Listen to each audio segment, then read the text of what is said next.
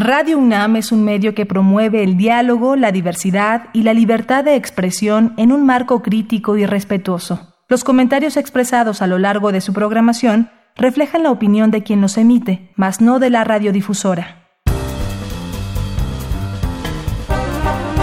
Conciencia, psicología y sociedad. Creencias paternas y prácticas de crianza. Efectos en el desarrollo temprano. Hola, ¿cómo están? Bienvenidos, bienvenidas una vez más a este su programa Conciencia, Psicología y Sociedad. Transmitimos a través del 96.1 de FM. Esto es Radio UNAM y este es el espacio, les recuerdo, es importante mencionar que es el espacio radiofónico de la Facultad de Psicología en el que abordamos temas, esperamos sean de su interés, con un enfoque psicológico. Yo soy Berenice Camacho y en esta ocasión comparto la conducción con la doctora Mariana Gutiérrez Lara. Qué gusto estar contigo, Mariana. Igualmente, Veré, un placer estar contigo compartiendo este tema que seguramente te toca, me toca y nos toca a todos los que somos papás. Vas a ver. Creo que sí, yo creo que sí. Hay que parar bien el oído. Creencias paternas y prácticas de crianza, los efectos en el desarrollo temprano. Vamos a estar conversando de este tema con la doctora Patricia Romero Sánchez en unos momentos más. Les invitamos a que se sumen, a que visiten nuestro sitio de podcast, radiopodcast.unam.mx. Ahí pueden escuchar esta y también emisiones pasadas. Y pues bueno, después de hecha esta invitación, iniciamos.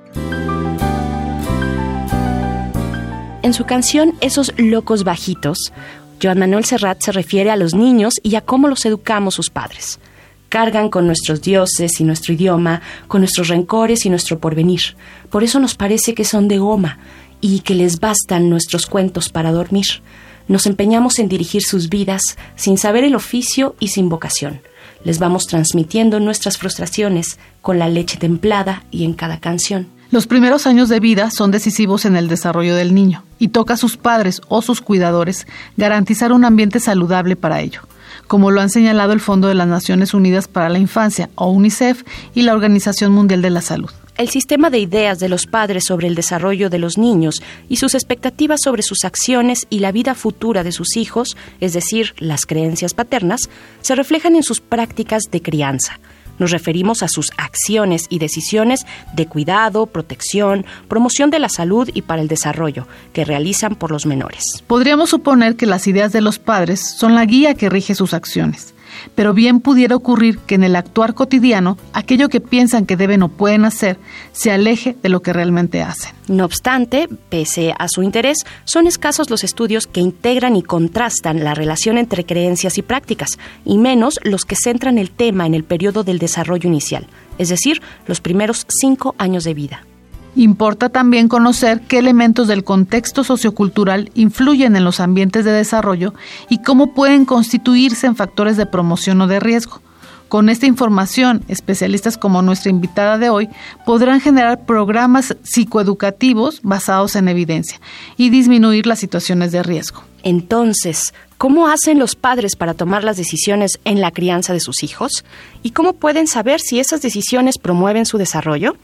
Para responder estas y otras preguntas nos acompaña Patricia Romero Sánchez, quien es maestra y doctora en psicología por la UNAM y profesora de la Facultad de Psicología. Investiga y se especializa en temas vinculados con el desarrollo infantil y las conductas parentales. Pues bienvenida, doctora Patricia Romero, qué gusto tenerla aquí en cabina. Muchas gracias, el gusto es mío. Tengan todos ustedes un muy buen día. Gracias, gracias también. Pues ya lo decíamos un poco en esta eh, breve introducción, pero preguntarle con precisión, con exactitud, ¿Qué son las creencias paternas sobre la crianza y qué son, cómo las distinguimos de las prácticas Me gustaría comenzar señalando que crianza viene de la palabra latina criaré, que nos refiere a aspectos como nutrir, alimentar, cultivar, instruir, cuidar, educar, dirigir, producir. Y estas acepciones están dirigidas justamente en este contexto a lo que implica un infante, la cría del humano.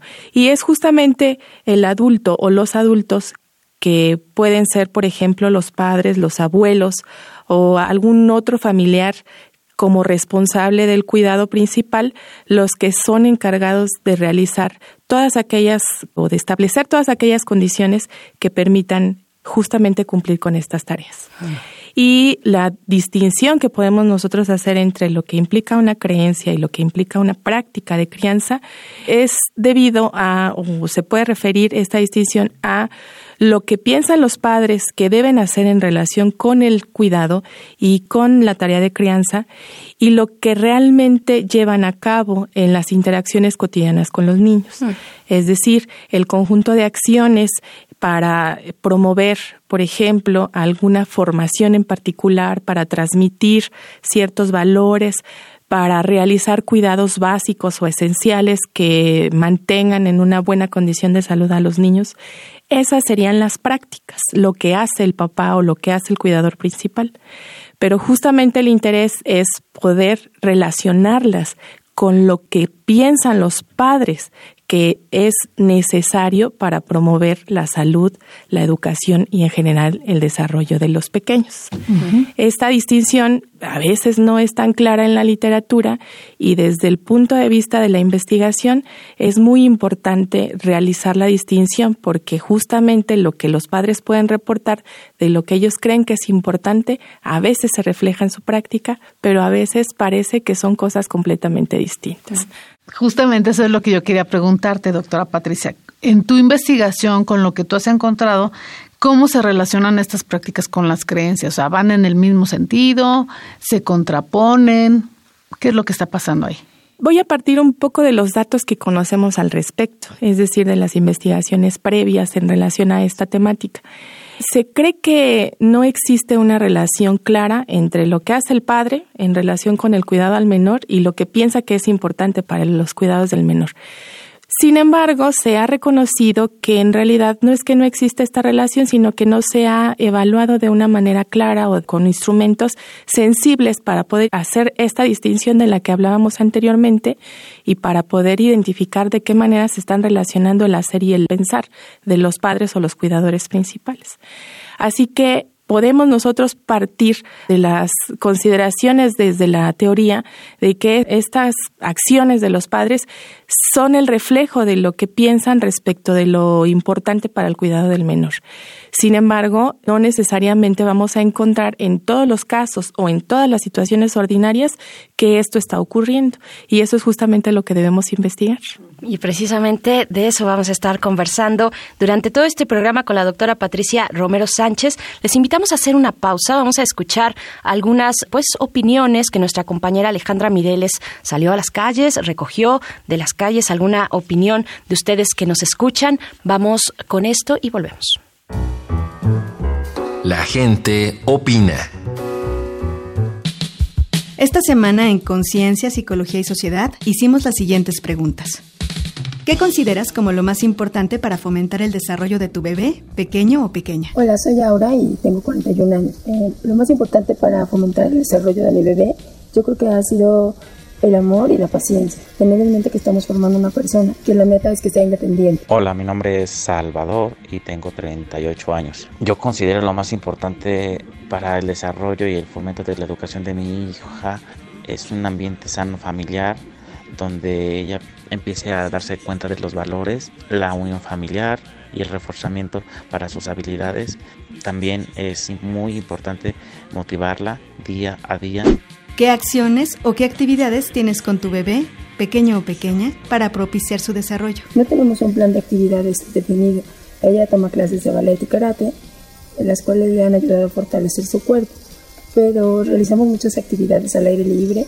Le gusta descubrir cosas, entonces juega en el jardín, busca insectos, y luego nos pregunta e integra lo que aprende a su mundo. Le gusta mucho el baile, le gusta mucho la música, eso le ayuda demasiado para tener un desarrollo auditivo. ¿Cómo has aprendido lo que es importante para impulsar su desarrollo? Su escuela ha sido uno de los factores más importantes en su desarrollo.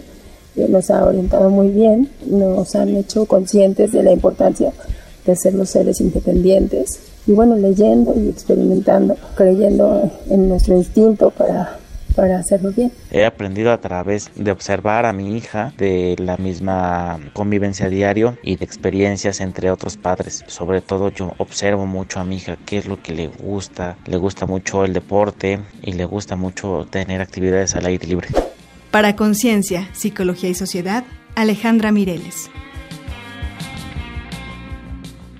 Pues ya regresamos después de escuchar opiniones pues muy interesantes también que nos pueden representar a muchos, a muchas. Esperamos que así sea, que sea de utilidad este tema y además este programa siempre es nuestro deseo. Estamos conversando con la doctora Patricia Romero acerca de las creencias paternas y las prácticas de crianza, sobre todo sus efectos en el desarrollo temprano, en las edades más tempranas. Doctora Patricia, ¿qué otros efectos están asociados con el sistema de creencias que ya nos comentaba en el bloque pasado y las decisiones sobre la crianza que toman los padres y madres? Bueno, hay que considerar que la configuración de estas interacciones tempranas entre los padres o cuidadores principales y los hijos, que están caracterizados por diferentes propiedades propias, valga la expresión, del contexto de interacción, también se ven influidos por aspectos mucho más generales. Por ejemplo, esto que se considera como las pautas sociales en relación a lo que es esperado o deseado para un individuo, para una adaptación apropiada a las circunstancias o condiciones de, de vida y que van a marcar de una u otra manera lo que los padres van a suponer o esperar del desarrollo de los niños. Un ejemplo en la antigüedad cuando los padres no tenían garantía de qué hacer con sus hijos, pues simplemente los mandaban a un hospicio o incluso se deshacían de ellos de una forma poco apropiada si lo vemos desde los criterios actuales. Hoy en día, por ejemplo, la visión de la infancia es completamente distinta. Existen leyes que establecen la necesidad de procurarles un ambiente saludable para su desarrollo integral. Entonces, la manera en cómo se visualice la infancia y lo que se espera de la infancia será aquello que le va a dar una guía al padre respecto de qué es lo que puede hacer o lo que puede esperar con los hijos, además de otras múltiples variables que son más propias de los cuidadores, como por ejemplo el nivel educativo, las condiciones de ingreso familiar, el tipo de labor que se desarrolle, la misma edad de los niños. Incluso si es niña o niño, ¿no? Porque creo que todavía a una hora si se cría diferente a partir de lo que debería de hacer un hombre o una mujer. Por supuesto. Y eso es algo que tendríamos que hablar con detalle. Pero bueno, en el momento actual, doctora, ¿existen buenas y malas decisiones de crianza? Hablabas de, de la antigüedad, pero ahorita, ¿existen buenas y malas decisiones? ¿Y en función de qué podemos calificar esas decisiones? A mí me parece que es difícil juzgar como una buena o una mala práctica. Es difícil juzgar si un padre está realizando buenas acciones o si está cometiendo errores, al margen precisamente de lo que estábamos señalando. Lo que sí es innegable es que hay condiciones o circunstancias que van a ser de riesgo para el desarrollo infantil. Y entonces, en ese sentido, poder detectar si algunas acciones de los padres que se relaciona precisamente con este sistema de creencias, está afectando de manera negativa el desarrollo. Por ejemplo, mucho de la investigación se realiza ya con niños que están en una edad de la educación formal, poco se ha trabajado con niños más pequeños, siendo este periodo muy importante por las implicaciones en el desarrollo físico, cognitivo y emocional que ocurren durante esta primera etapa de vida. Si nosotros observamos, por ejemplo, que hay algunos rezagos en aquello que se espera que realice el niño para cierta edad, podríamos nosotros suponer que la acción del padre no está siendo una acción de promoción, sino más bien es una acción de riesgo. es una práctica de riesgo. Por rezagos, como algún ejemplo, podría ser que del habla, de la motricidad fina o gruesa. Así es. Pensemos en los niños, por ejemplo, durante los primeros 12 meses de vida. Se esperaría en ese periodo que los niños lograran desarrollar cierto tipo de competencias o habilidades a nivel de desarrollo motor, por ejemplo, sentarse o, por ejemplo, tomar con mayor precisión los objetos o el desarrollo de la marcha, que es un hito o un logro que se espera como resultado de los primeros 12 meses de desarrollo.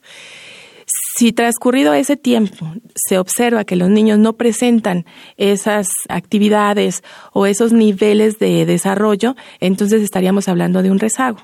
Y habría condiciones que todavía resultan mucho más graves, que no solamente sea un rezago, sino que ya estaríamos hablando de alguna condición mucho más profunda de retraso en el desarrollo sin que esto se atribuya a condiciones propias del niño, es decir, alguna situación de malformación o de problemas en el sistema nervioso central. Así que podemos nosotros identificar si existe una relación entre el hacer del padre y estas condiciones de rezago y entonces hablaríamos de una práctica negativa o una práctica de riesgo, más que buena o mala. Ok, claro, por supuesto. Prácticas de riesgo. Doctora Patricia Romero, doctora Mariana Gutiérrez, vamos a hacer una pausa. Les invito a que hagamos una pausa. Vamos a escuchar algunos datos complementarios sobre nuestra charla de hoy en esto que es un dato que deja huella. Un dato que deja huella.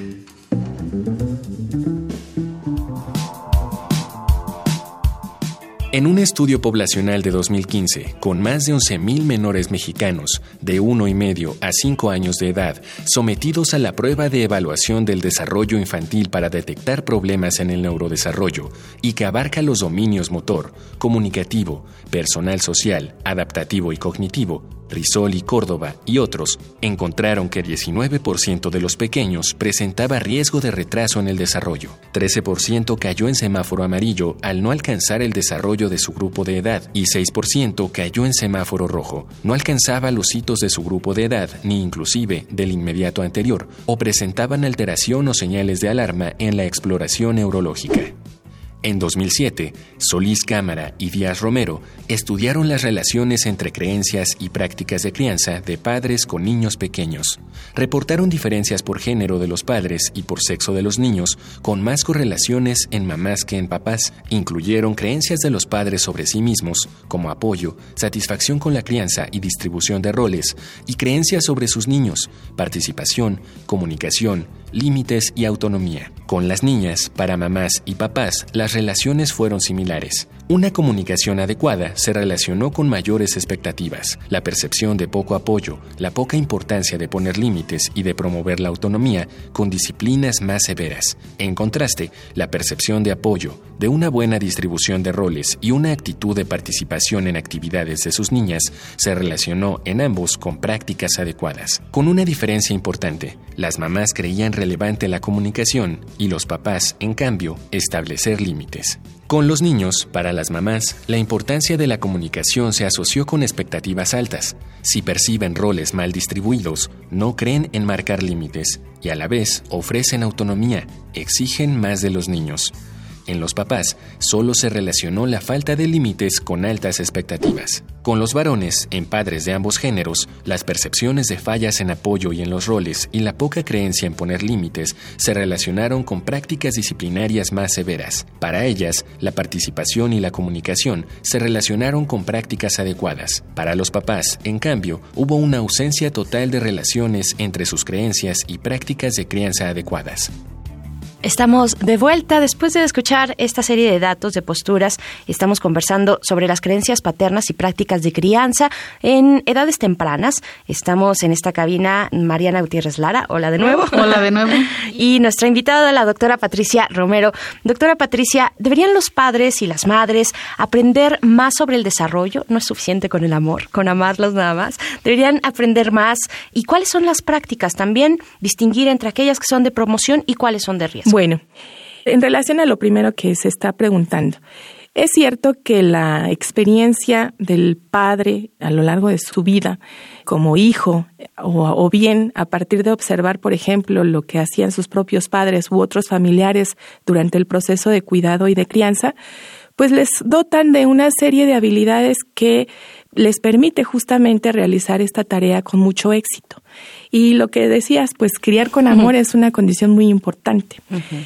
Pero también es una necesidad, desde el punto de vista no solo mío, sino de varios investigadores, que los padres puedan tener una mayor claridad en relación a qué es lo que sus hijos pueden desarrollar en un momento particular de su vida, o sea, en, en un periodo específico de su desarrollo, y a partir de ahí poder establecer las condiciones necesarias para que esos potenciales se puedan observar de una manera ideal, buscar que los niños se adapten de una forma exitosa a todos los requerimientos de su ambiente.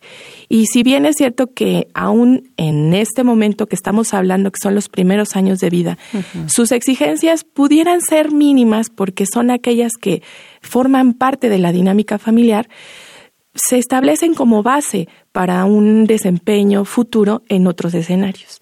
De tal manera que sí me parece importante que los padres puedan buscar información y que tengan las fuentes para que esta información sea lo más preciso posible en relación a las características del desarrollo. Por supuesto. En relación al otro punto de cómo identificar si son prácticas de riesgo o prácticas de promoción, en la medida en la que los padres puedan tener la información acerca de qué esperar de sus hijos en distintos periodos, podrán también ellos identificar si las acciones que están llevando a cabo son acciones apropiadas, si en realidad están observando lo que se espera de los niños para esos periodos. Y probablemente la mayor parte de los padres realizan bien su tarea. Habría que pensar, por ejemplo, en aquellas situaciones en las que se vuelve una población vulnerable, en aquellas situaciones en donde realmente los efectos son negativos y generar precisamente estrategias mucho más elaboradas de intervención para poder evitar que se presenten estos rezagos o estos retardos en el desarrollo relacionados con las prácticas. ¿Cuáles serían los mejores medios para sensibilizar a los padres de su responsabilidad para establecer ambientes de desarrollo saludables? Esa es una pregunta que deberíamos hacernos desde el ámbito de lo profesional. Todos aquellos involucrados en la salud y en la promoción del desarrollo infantil. Pensemos, por ejemplo, en cuáles son aquellas condiciones que les facilita a los papás realmente tener la información y que sea una fuente fidedigna en el sentido de que realmente estén proporcionando los datos que corresponden a las necesidades de cuidado, de atención y de desarrollo del infante y que se alejen un poco de todas aquellas historias que nos pueden más bien confundir como papás que aclararnos estas situaciones. A mí me parece que los medios como este, por ejemplo, pueden generar la información requerida que puede impactar a los papás respecto de qué es lo que pueden hacer y siempre acudir con los profesionales de la salud para que les puedan dar información acerca del desarrollo de los niños. Por supuesto. Bueno, pues ahí la importancia y un repaso muy breve, muy breve porque claro que se quedan muchos temas y ángulos en el aire, doctora Patricia, pero agradecemos mucho que esté aquí, doctora Patricia Romero, profesora, maestra y doctora en la Facultad de Psicología, profesora de esa misma facultad. Muchísimas gracias. Mariana, vamos a hacer una pausa. Vamos a escuchar, ya saben, algunas recomendaciones de la cultura, del arte, del entretenimiento para nuestro programa de hoy. Esto es Reconecta. Reconecta. Recomendaciones culturales sobre el tema de hoy. Hoy te traemos Crianza con apego, de la teoría a la práctica, de Sandra Ramírez, quien nos presenta esta como una crianza involucrada, sensible a las necesidades de los niños y con amplio respaldo científico. Con el poder de la información, tomarás decisiones acertadas en beneficio de tus hijos y tu familia. Editado por Create Space y disponible en Kindle. Diario de un bebé. ¿Qué ve, siente y experimenta el niño en sus primeros cuatro años? de Daniel Stern, publicado por Paidos, nos presenta el mundo con los ojos de Joy, bebé que nos explica lo que ve y cómo su mundo se conforma desde esa mirada, y está recomendado por John Bowlby. Editorial Diana publicó El cerebro de tu bebé, de John Medina, que ofrece un viaje fascinante por las redes neuronales del bebé y muestra cómo ciertas actividades y la interacción con los padres desarrollan al máximo sus aptitudes. Es tiempo de palomitas y recomendaciones cinéfilas. De tal padre, tal hijo, de Hirokatsu Koreda, es un sutil y bello drama doméstico de 2013 que explora la naturaleza del amor de los padres y el amor filial. Tras seis años de criar a su hijo único, el hospital informa al joven y estricto arquitecto Ryota y a su mujer, Midori, que, por un error, el niño no es en realidad el suyo, y pronto conocerán a su hijo biológico y a la sencilla y populosa familia que lo crió. ¿Qué harías tú? La vida es bella es una sencilla obra maestra, escrita, dirigida y actuada por Roberto Benigni. Es Italia a punto de la Segunda Guerra Mundial y el carismático Guido llega a la Toscana para abrir una librería. Allí se enamora de Dora, se casan y tienen un hijo. La guerra llega y son llevados a un campo de exterminio, donde Guido hará más que lo imposible para que su pequeño crea que aquel horror que encuentran es solamente un juego. Estas fueron nuestras recomendaciones de la semana. Te dejamos con el tema con que iniciamos, Esos locos bajitos, de Joan Manuel Serrat. Que eso no se dice, que eso no se hace, que eso no se toca.